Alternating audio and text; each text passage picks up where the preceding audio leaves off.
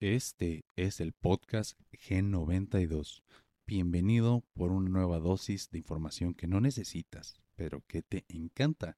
Mi nombre es Vladimir Chávez y en el episodio de hoy vamos a estar hablando de un tema muy interesante del que todos han estado hablando últimamente. Vamos a tener una clase de invitado especial, por así decirlo. Eh, está siendo muy popular últimamente. Todo el mundo quiere hablar con, esta, con este invitado y lo tengo aquí en mi computadora. Se llama ChatGPT. Está muy interesante. Es una inteligencia artificial que se creó, o bueno, se publicó hace apenas hace un par de meses, a finales del 2022. A la fecha de este video, pues es febrero del 2023. Tiene un par de meses de edad y es sumamente inteligente. De hecho, ya cuenta con varios títulos universitarios, hasta donde yo sé, a lo mejor inclusive maestrías ahorita. Y es muy interesante platicar con esta. Inclusive ya pasó la prueba de Turing. La prueba de Turing es una prueba que se le hace a las inteligencias artificiales para ver qué habilidad tienen para poder engañar a un humano y hacerlo creer que están hablando con una conciencia. Y se supone que este chat ya pasó esa prueba. Eso está muy cabrón. O sea, el año pasado eso todavía estaba muy lejos de ser realidad.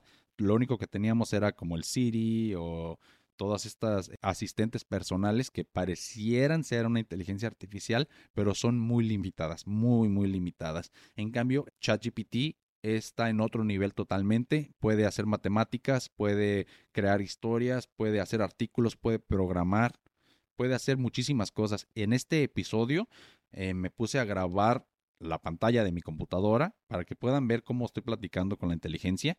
Yo no tengo la versión más, eh, ¿cómo se le puede decir? Sin limitaciones del ChatGPT. Eh, se llama Playground. ChatGPT Playground, si quieren ir a, buscarlo y pues pueden calarlo. Yo hasta la fecha no lo he probado y en esta otra versión sí puedes hablar, o sea, eh, puedes meter tu pregunta a través de audio con el micrófono y también te puede hablar de regreso. Está muy interesante, esa todavía no la hemos probado. Probablemente, si a ti te gustaría ver algo así, escriben en los comentarios y podría ser otro episodio hablando con la otra inteligencia. Por el momento, les presento el, chat clásico, el que tú podrías ir ahorita en este momento y ponerle en Google ChatGPT o le puedes poner openai.com y te va a llevar a la página donde creas una cuenta y te puedes poner a chatear al instante con, con esta inteligencia.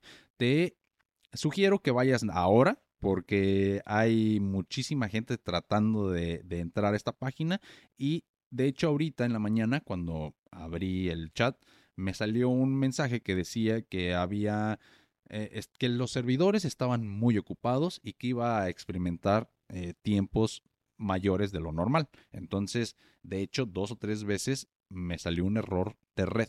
Esto es porque los servidores están muy ocupados, todo el mundo está tratando de hablar con la inteligencia en todos los idiomas, en todo el mundo. Entonces, deberías de aprovechar mientras es gratis para que veas el potencial tan grande que tiene. Si estás en la universidad, por ejemplo, y te dejaron una tarea de un resumen, no te estoy diciendo que lo copies y lo pegues, pero puedes pedirle al chat que te escriba un resumen y lo puedes leer y tú generar tu propio resumen, ¿no? Entonces, úsalo de manera ética, pero te recomiendo que le exprimas todo el juego que puedas. Si eres programador o si le sabes a ese rollo, te puede ayudar a hacer unas cosas en Python muy, muy chingonas. Entonces, pues te dejo con el episodio. Si te gustó, dale like, compártelo y pues un saludo. Nos vemos después del intro.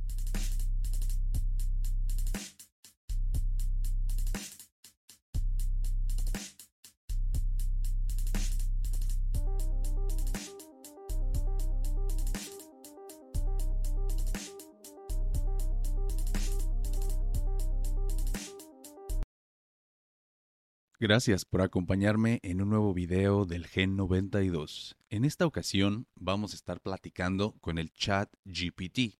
No sé si has escuchado alguna vez del término inteligencia artificial, pero pues esta es una máquina que pretende engañarnos haciéndonos creer que es una conciencia o pues una inteligencia, ¿verdad?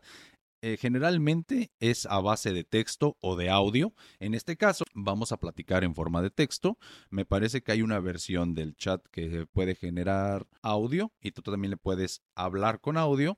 Pero eh, para este video, pues solamente cuento con la versión regular y es la versión que tú puedes ir y así gratis probar. Entonces me gustaría intentar con esta antes de ir con la que no tiene limitaciones, porque realmente esa es la diferencia. El ChatGPT común y corriente tiene muchas limitaciones que no te deja eh, hacer algunas cosas. Por ejemplo, le podrías preguntar eh, o le podrías pedir que te escribiera una carta de amor, ¿verdad? Y en el chat normal hay algunas cosas que sí las va a hacer, pero otras te va a decir que no es ética o moralmente correcto. Entonces, ese tipo de limitaciones te las puedes saltar con otro chat que es pues el chat GPT, pero en versión más avanzada, por así decirlo. Ahorita vamos a estar nada más utilizando el regular, entonces vamos a empezar. Le acabo de preguntar oh, eh, para, ah, también quiero estar este, grabando la pantalla para poderles eh, mostrar un poquito y de todos modos les voy a estar leyendo. Entonces, ¿qué es ChatGPT? Esta es la primera pregunta que le estoy haciendo. Y dice, ChatGPT es un modelo de lenguaje de gran escala desarrollado por OpenAI. Es un sistema de inteligencia artificial que ha sido entrenado para responder a preguntas y generar texto en una variedad de tareas, como la conversación con humanos y la generación de texto. Le voy a decir, ¿es verdad que pasaste la prueba de Turing?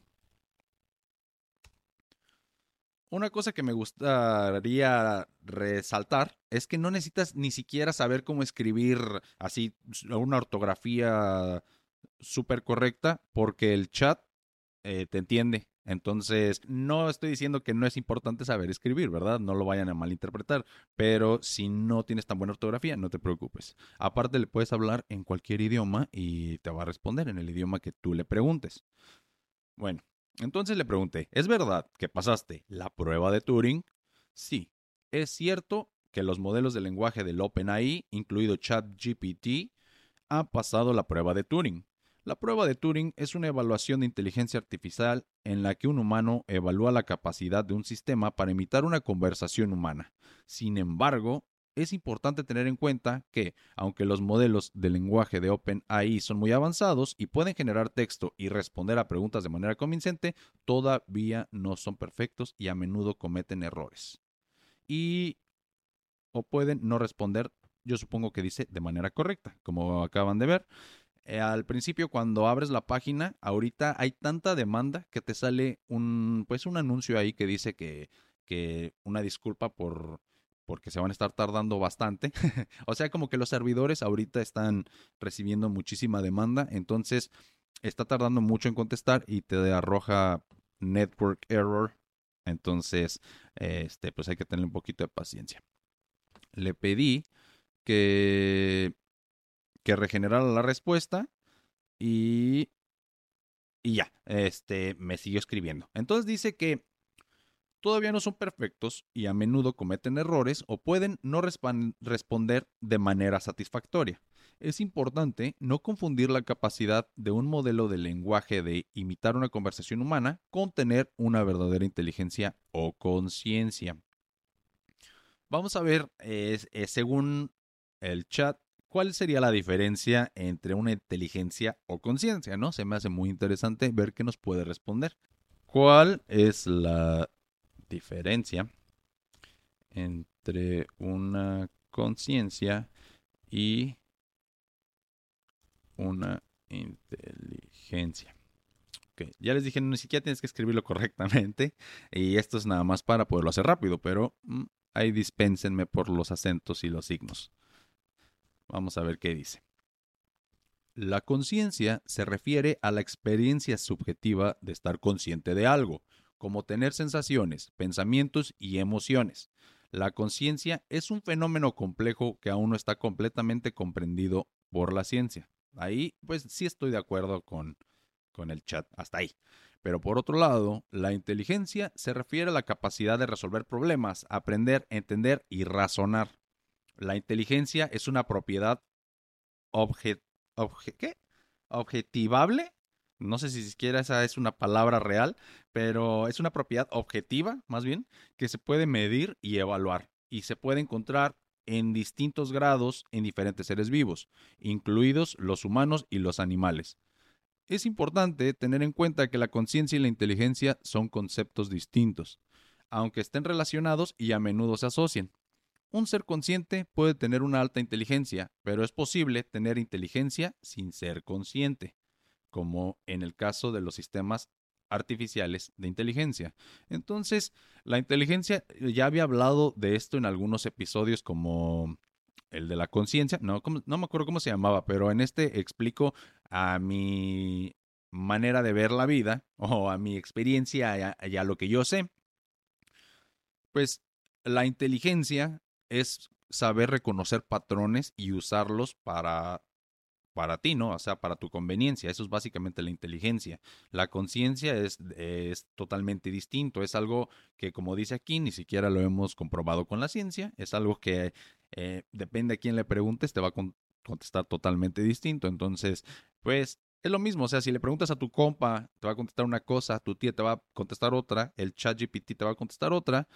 Entonces, pues eh, eh, a lo que trato de llegar es que siempre que hagas una pregunta así de compleja, cualquier inteligencia te va a contestar distinto. Entonces no veo cómo esto puede ser algo malo para el chat. O sea, como ni siquiera está comprobado por la ciencia, no podemos eh, pedirle milagros tampoco, ¿verdad?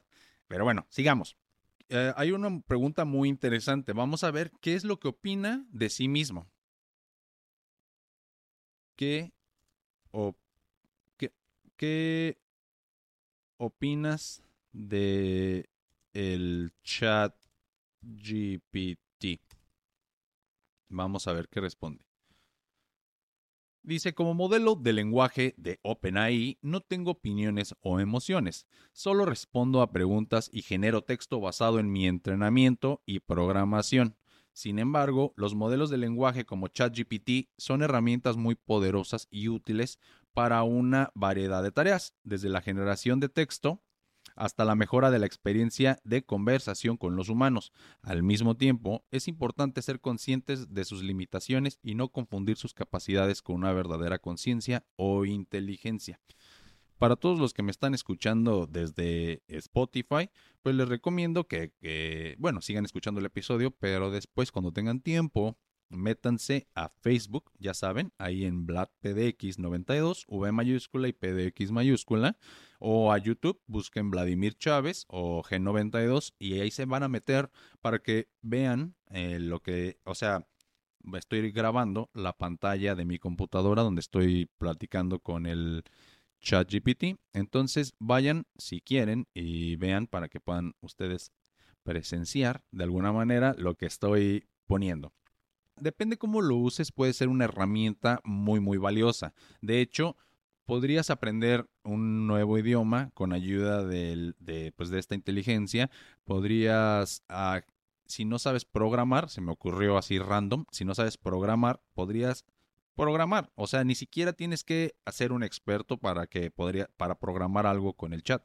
Tú le podrías pedir eh, programa en HTTP un mensaje para que cada vez que prenda la computadora me diga buenos días. Entonces te va a generar ahí todo el texto que tú puedes em, nada más copiar, pegar en un, en un generador, eh, ¿cómo, se le ¿cómo se le dice? Eh, se me olvidó, pero en el programa que utilizas para correr los programas, eh, bueno, pues abres el, el, Java o lo que quieras y ahí puedes correr el, el programa y pues esto, o sea, se me ocurre que puedes preguntarle primero, haz, el programa, te lo escribe y después le preguntas, oye, explícamelo parte por parte. Eso sería algo muy interesante.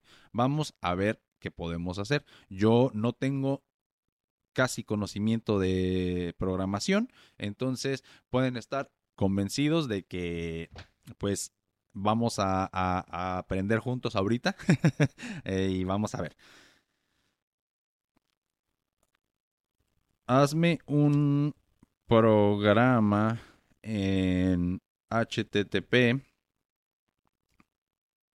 para que cuando prenda la computadora me aparezca un mensaje de buenos días.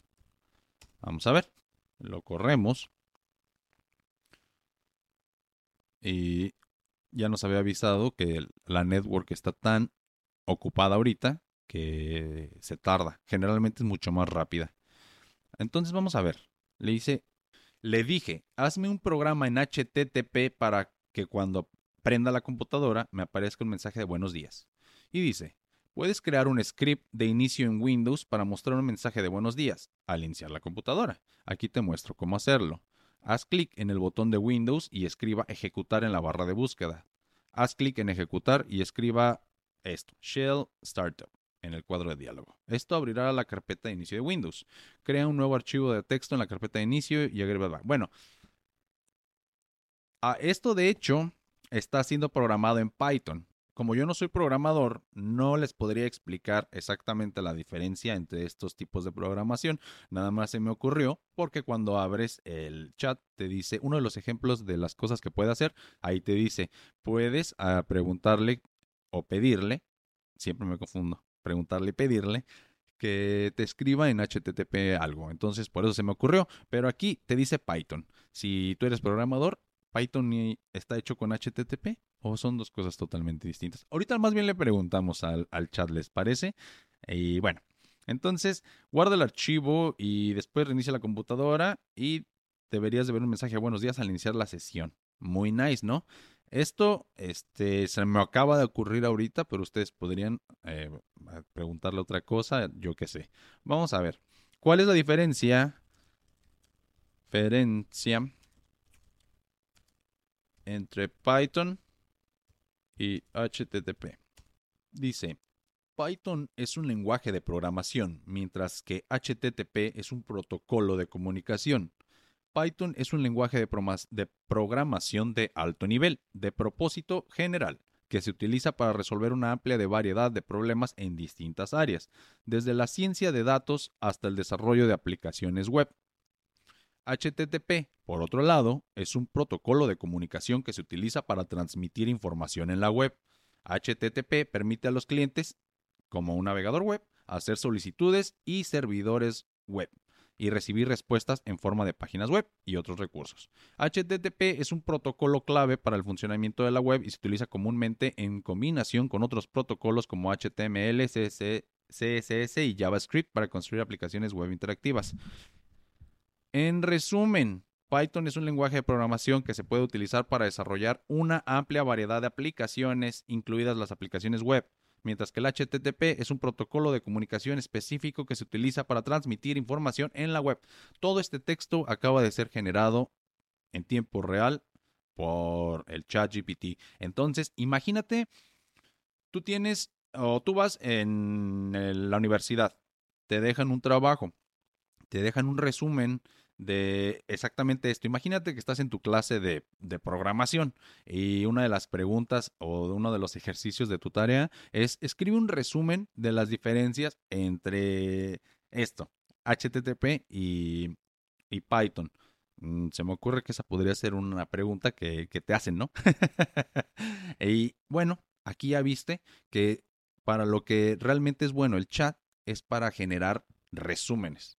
Resúmenes al menos en la poca experiencia que llevo aquí preguntándole cosas. Si se fijan, aquí tengo otros chats abiertos. Tengo uno que empecé a platicar de Nietzsche. Tengo otro que empecé nada más a saludarlo y a ver, este fue el primerito. Eh, aquí dice, como por ejemplo, el que estábamos ahorita, dice características de la inteligencia artificial. Eh, realmente, el lenguaje en el que está, supongo que es en inglés.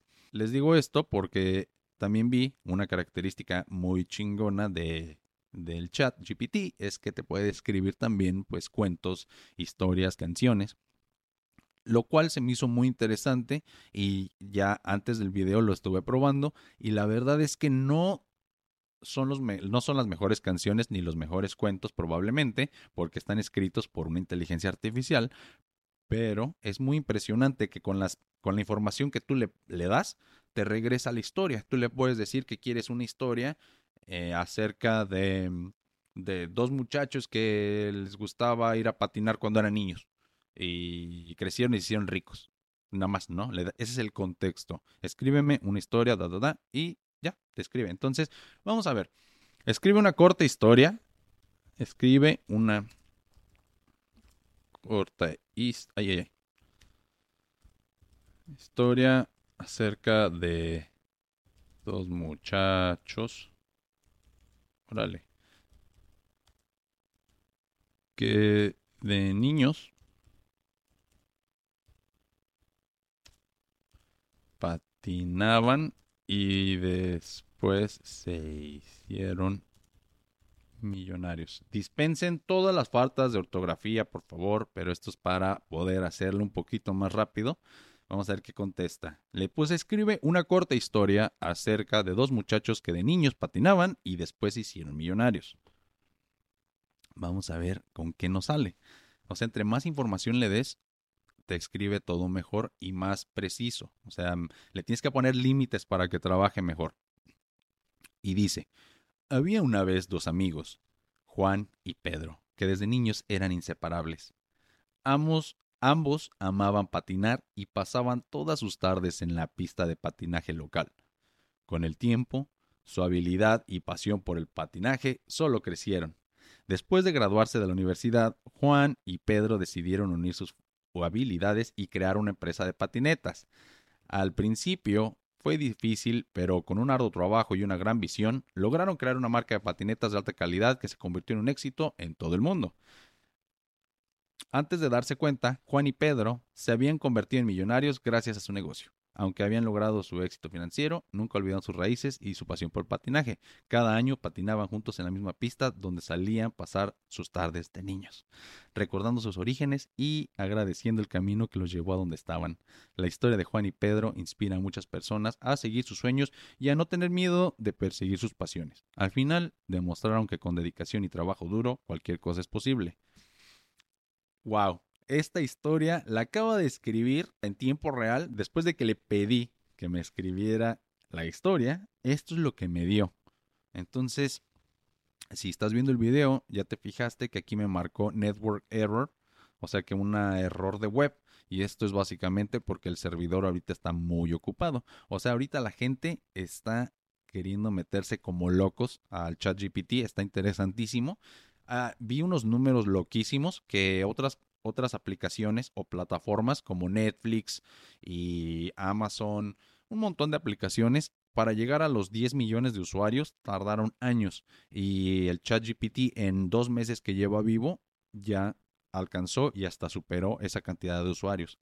Es por eso también que Google está tan preocupado porque pues si tú quisieras, eh, por ejemplo, tienes un examen de química y quieres saber cuál es la diferencia entre eh, dos organismos, entre los organismos unicelulares y los organismos pluricelulares, pues si te metes a, Google y lo escribes, te van a salir un montón de páginas, ¿no? El Wikipedia, el Rincón del Vago y bla, bla, bla. Entonces tú tienes que meterte y leer un montón de información y después sintetizarla y ya, o sea, generar tu propia respuesta, pero Google no te la va a escribir. En cambio, si tú le preguntas la diferencia entre pues, los seres unicelulares a los seres, pluricelulares en, en el chat GPT, te va a dar una respuesta concisa. Incluso le puedes decir, escríbeme un resumen eh, de esto. O sea, para, dependiendo de lo que le pidas, te va a escribir distinto. Porque si le pides, o sea, un resumen, te va a escribir todo muy, con una muy buena ortografía. Bueno, la ortografía siempre es buena, pero te lo va a redactar de una manera profesional. Esa es la cosa. Te lo va a redactar de una manera más profesional. Entonces, no es lo mismo que le pidas que te escriba una canción de rap, que obviamente, pues, por el formato del rap necesita contener más como slang, como más palabras eh, callejeras, cosas así. Entonces, este tipo de resúmenes son, pues, como la especialidad del ChatGPT, según a lo que yo veo, al menos en la versión con limitaciones que tenemos aquí. Le voy a pedir que esa historia que nos escribió la convierta o que la haga parecer un artículo web. Convierte esa historia en un artículo web. Vamos a ver. Ah, mira, entonces me la colocó. Ah, eso suena muy mal, pero colocó la historia de manera en que yo la puedo como casi copiar y pegar en mi página web y me pone aquí los espacios por y ya que me, que me deja escribir el autor, ¿no? O sea, yo podría agarrar, copiar y pegar esta historia en un blog y decir que yo la inventé. Y si tú la copias y pegas en Google, te vas a dar cuenta que es un escrito, que todo esto está escrito original. O sea, no la sacó de una página y la copió y la pegó, como tú lo podrías hacer en Google. Esto es un escrito eh, original. Entonces, mira, aquí te dice, aquí puede incluirse una imagen relacionada con la historia o un enlace del video relevante. Supongamos que yo tengo un blog de historias motivacionales. Esta historia se me hace poca madre, ¿no? O sea, la neta sí está muy buena. Me sorprendió. La verdad, cuando le pedí que me escribiera un rap, pues no, no me gustó tanto. Y más que nada porque yo creo que rima en inglés, pero cuando la traduce al español, no. Pero bueno, eh, esta historia sí la escribió muy bien y te digo, la, la pone de manera en que tú también le puedas agregar imágenes y todo. Y si yo tuviera, te digo, un blog, lo que podría hacer es copiar y pegar y hacerlo de mi autoría y la verdad está muy, muy real. Ah, mira, de hecho dice, si quieres saber más sobre el éxito empresarial de Juan y Pedro, no dudes en visitar nuestro sitio web. Allí encontrarás más detalles sobre su historia y su marca de patinetas. Gracias por leer. O sea, sí le cambió algunas cosas, hasta le agregó el gracias por leer para que él se adaptara más a cómo lo leerías en un artículo web. Vamos a preguntarle qué es el SEO, Search Engine Optimization. Es una técnica de optimización de motores de búsqueda que se utiliza para mejorar la visibilidad visibilidad y la calidad de un sitio web en los resultados orgánicos de los motores de búsqueda. Con el SEO se pueden optimizar las páginas web para que sean más fáciles de entender para los motores de búsqueda y para los usuarios. El objetivo del SEO es obtener una mejor clasificación en los resultados de búsqueda y, por lo tanto, aumentar el tráfico del sitio web. Esto se logra a través de la optimización de factores técnicos, tales como la estructura de la página, los contenidos, las palabras clave, entre otros. Básicamente, si alguna vez has subido un video a Facebook, a YouTube o a donde sea, todas las cosas que te, que te pide que hagas, por decir, que le pongas los tags que quieres que lleve, que le pongas los hashtags. El hashtag es una técnica de optimización increíble porque te, te, permite organizar los posts de acuerdo a temas. No sé, cocinaste algo muy rico, le puedes poner un hashtag relacionado con la comida. Es el servicio de búsqueda. Cuando tú haces estas cosas correctamente, estás ayudando al servicio de búsqueda a que encuentre más fácil tu página. Entonces, si tu objetivo es llegar a más gente, te conviene aprender a relacionarte bien con el SEO. Entonces, para no hacernos pues más largo esta explicación, vamos a pedirle ayuda con nuestra historia que acaba de crear. Vamos a pedirle que cree un título bueno para el SEO. Crea un título optimizado para el SEO acerca de la historia que generaste antes. Ándale, de la pista de patinaje a la cima del éxito empresarial. La inspiradora historia de Juan y Pedro. Ahí lo tienen, señores. Yo la neta, los títulos de los videos eh, los decido luego, luego. O sea, realmente casi nunca me quedo así como en blanco pensando en, en, en el título. Realmente se me vienen rápido y, no sufro mucho con eso. He escuchado de otra gente que sí se queda pues horas tratando de batallando, pues pensando qué, qué título ponerle, la descripción de los videos. En eso yo no tengo tanto problema, pero la verdad eh, no, no, que no tenga problema no significa que me salgan chingoncísimo. A lo que voy es que con la ayuda del chat GPT nos vamos más a la segura Hay veces que los títulos yo creo que son buenos y que se pueden hacer virales, pero pues si una computadora, una inteligencia artificial te está diciendo que ese es un buen título para ayudarle al SEO, pues supongo que a lo mejor tiene un poquito más de validez que lo que una persona, este, en este caso yo, que no soy programador, o sea, a lo mejor un programador te sabría decir exactamente qué palabras utilizar para que este, Google o lo que sea, o YouTube o cualquier servicio de, de búsqueda te pueda encontrar más fácil. Eh, eh, te ahorras todo ese pensamiento, todos esos problemas y nada más le preguntas a la inteligencia y te pone, mira, ese es un título excelente, yo creo. Este es el futuro y ya está aquí. Imagínense que tiene dos meses y ya es así de inteligente. Imagínense si, si nos ponemos a pensar que aprende de sus mismos errores en un año, ¿qué es lo que va a aprender? O sea, con tanta gente usándolo, Ahorita les dije que ya van más de 10 millones de usuarios o algo así. O sea, de verdad muchísima gente. A lo mejor es, muchísima más cantidad, pero aunque fueran solo los 10 millones, 10 millones de personas hablándole a la inteligencia todos los días, muchas veces al día con diferentes tareas, pidiéndole diferentes cosas, yo creo que se va a hacer muy robusta. Robusta significa que está muy sabia, se va a hacer muy sabia muy rápido. Entonces, dependiendo necesidades puede ser muy buena. Cosas artísticas todavía no son muy buenas. También podemos ver en las inteligencias artificiales que en lugar de escribir te arrojan imágenes. Está muy interesante, pero de todos modos se equivocan bastante. Simplemente si alguna vez probaste el hacer con tus selfies una versión este, del AI, le ponías tus selfies y te arrojaba dependiendo del paquete que compres, 50 o 100 diferentes eh, imágenes originales de, de ti mismo.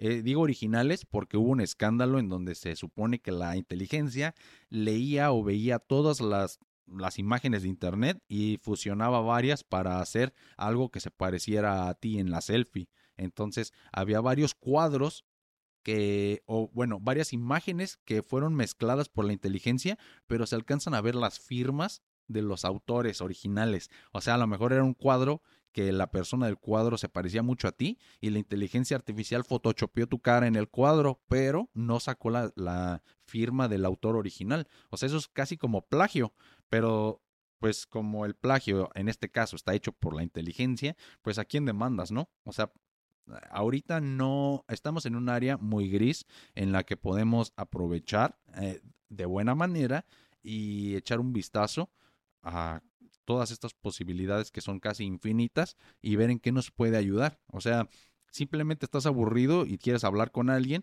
y eh, siempre has tenido la curiosidad de saber este cómo cocinar enchiladas suizas. El chat GPT sabe cocinar. Bueno, no sabe cocinar, pero tiene recetas disponibles. No puedes confiar ciegamente en una inteligencia artificial, al menos no todavía. Y al menos personalmente yo nunca lo haría. Entonces necesitas discernir entre lo que sí crees que sea realidad y no. Esto lo digo como para que tengas cuidado. O sea, siempre ten cuidado con lo que te dice. No le creas a la inteligencia artificial al 100%. Si estás en un examen, no creas que las respuestas van a ser 100% verdaderas todo el tiempo. Entonces siempre hay que aprender a discernir lo que sí se ve real y lo que no se ve real. Lo hablábamos en el episodio de, de 1984 y George Orwell y todas estas cosas. Eh, hay dos tipos de control. Uno que es eh, más autoritario y el autoritarismo en el que controlan a la gente, como en el libro que hablamos. No te voy a contar mucho, ve a verlo por favor. Y hablamos de que en una de las realidades que les planteo, la gente es controlada a través de cámaras y a través del miedo. Entonces se, te dice que puedes hablar, que puedes leer, que puedes decir, que puedes hacer. En la otra sociedad, la gente es controlada a base del placer. En lugar del miedo, es a base del placer. Y en esta otra sociedad hay tanto placer disponible que la gente termina toda pues, estupidizada como zombies detrás de un placer banal. Y todo esto se puede ver en las redes sociales que están hechas para que te generen emociones a las que te haces adicto, como esos likes, esos corazones y todas esas cosas, te haces adicto a ellas. Y te dan placer. Entonces, en este otro tipo de sociedades, así como con las redes sociales, así controlaban a la gente. Y está muy interesante porque también en una sociedad autoritarista te controlan hasta qué libros puedes leer para que la gente nada más, este, o sea, para controlar lo que la gente piensa y el discurso de la sociedad. En la otro, en el otro tipo de sociedad, al contrario, hay, en lugar de que nada más te dejen leer ciertas cosas y te quiten otras, te dan un mundo de posibilidades. Entonces hay tanta información que no sabes qué escoger, no sabes qué es real y qué no es real. Y como nada más estás buscando el placer, ignoras, ignoras eh, la verdadera información. Tú lo que único que quieres es continuar con ese placer. Está muy interesante porque creo que en el mundo estamos viviendo los dos tipos de control. El control autoritarista. Tenemos cámaras en todos lados que no te dejan ser libre, o sea, siempre te están observando. Alguien te está observando. Y por otro lado tenemos Google que te, o sea, es tanta información que no sabemos discernir muchas veces. Pero bueno, para que no suene a sermón, todas este tipo de cosas que para mí pues son muy obvias, como el tener cuidado con lo que le preguntas y lo que le contestas, pues a lo mejor para no, no todas las para a lo mejor no para todas las personas, pues es, obvio y me sentí con la responsabilidad de decírtelo. O sea, haz buen uso de, de esta aplicación y te recomiendo que vayas ahora mismo y la pruebes. Por el momento, pues así la vamos a dejar hasta aquí. Si no viste el video, si nomás está escuchándolo, igual ahora dale, dale una oportunidad, ve a ver el video para que veas este, cómo se ve la interfaz del chat, eh, las cosas que le pregunto, para que veas ahí todas mis faltas de ortografía.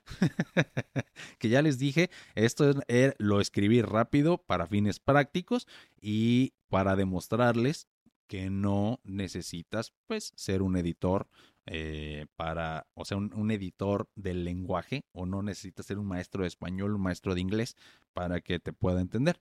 Con, oh, me faltó escribir como colonialismos, como jerga, slang, para ver si la entiende y hasta qué punto la entiende.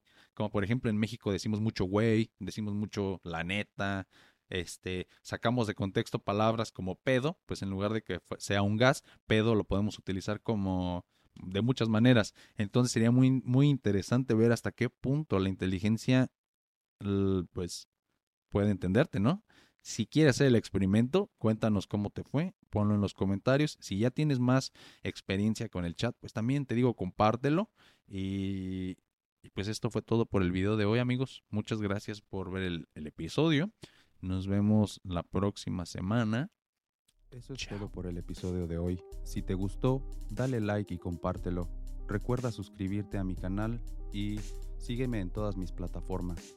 Sígueme en Facebook como Vladimir Chávez.